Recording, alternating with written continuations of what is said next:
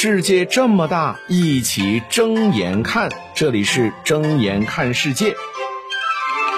世界这么大，一起睁眼看。各位好，我是尹铮铮啊，继续来说一说世界杯。昨天晚上十一点的另外一场比赛，刚刚说了摩洛哥和呃加拿大的这场比赛哈。那同时开场的其实是大家更为关注的另外一场比赛，比利时对克罗地亚。呃，其实大家心里都明白，这是两支球队黄金一代的这个最后一场了哈。哈这个最后一场是相对于他们，是如果能够战胜对方的话，他们就有可能是晋级；但是如果输的的话，那真的就是呃各自的最后一场。就是比利时如果赢的话呢，那比利时就很可能出现呃压过这克罗地亚，那黄金一代就继续往下走。那如果克罗地亚赢了比利时的话呢？那克罗地亚继续往下走啊，当然这个平局对于克罗地亚队来讲也是可以接受的。相反，比利时是背水一战，最后的比分零比零啊！哎，本来比利时黄金一代就此小组出局哈，原先我觉得是一出挺哀婉的戏哈，那英雄末路嘛。结果哎呀，昨天晚上那场硬生生是搞成了搞笑剧。下半场，比利时的卢卡库上场，这效果全开哈！六十一分钟，近距离空门补射机会，轻轻一下的事儿。这卢卡库是抡圆长腿，抖擞金声，这个雷霆万钧，结果一脚射出去，这球打中门柱了。六十四分钟，卢卡库中路抢点，在里瓦科维奇出击没拿到球的时候呢，面对空门呢是这个一头顶飞了啊，还满脸的纯真，是刚才什么玩意儿打中打这个砸中了我的头呢？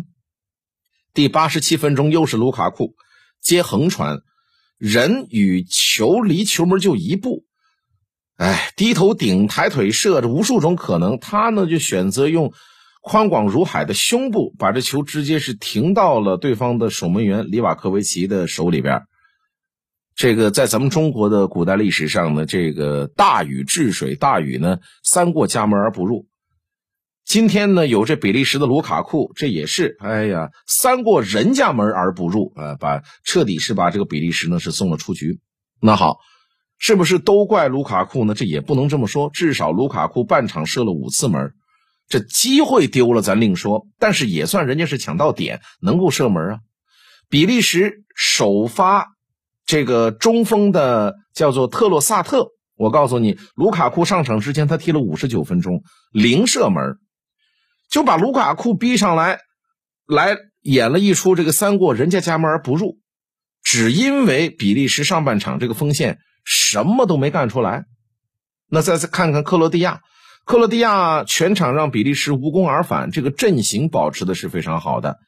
呃，这个呃克拉马蒂奇和佩里西奇两翼拉开。让比利时的两边卫呢不敢推前，那莫德里奇和这个科瓦西奇切割比利时的双后腰，还有呢布罗佐维奇在后边呢就扫荡维持高防守线。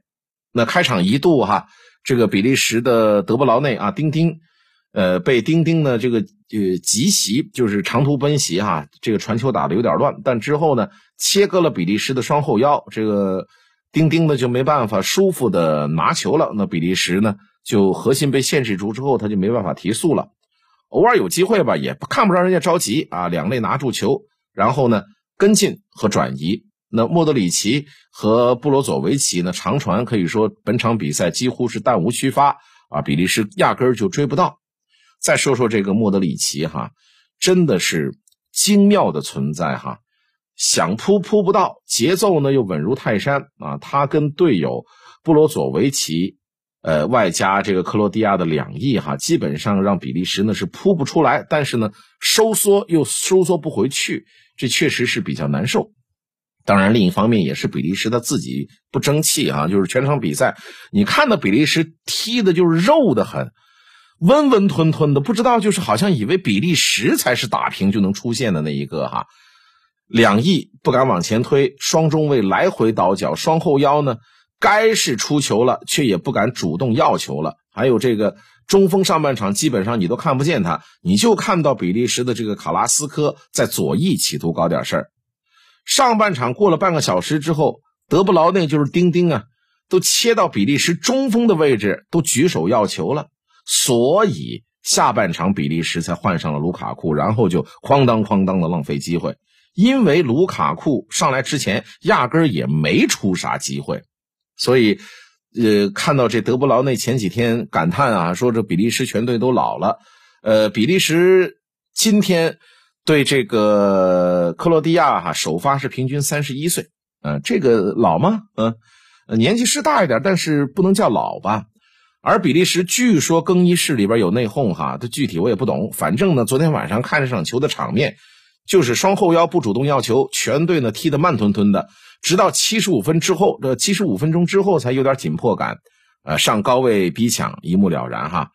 呃，比赛到了第六十五分钟，我记得还有一个细节哈，有个很标志性的镜头，就是比利时队内的德布劳内啊，就是丁丁嘛，看后场百无聊赖的倒脚，两边打不开。啊，这个两腰不出球，速度起不来，于是呢回撤拿球，一路横带一路看，带了一会儿，发现真不知道该传谁，这又回传到后卫了。这说明什么呢？以德布劳内这种当世顶尖的塞球能力，他但凡看得见一个队友在做一个有威胁的无球跑动，人家这一招必杀球就能传得出去。这就是逼的这个德布劳内呢，横带了一路，发现没人传，只能回传。那是因为什么呢？全队的比利时都站在那儿，就就看你德布劳内在表演，就是连德布劳内的这种传球之神，他在场上都不知道自己该传给谁，所以我相信德布劳内当时心里可能就说：“你们这家伙，你们这帮人到底想不想踢呀？”那于是乎，就比利时呢就被淘汰了啊！大家而且是表情麻木又很淡定哈，好像这不是他们黄金一代的结束，而就是一个到点下班普通的一个工作的下班时刻。德布劳内之后回到曼城，回到他本赛季十四场英超已经是九次助攻的曼城，看到本赛季十三场英超射门四十九发，已经进了十八球，却踢不上世界杯的哈兰德，我估计这俩人能抱头痛哭一个晚上啊！睁眼看世界，世界这么大，一起睁眼看。感谢收听。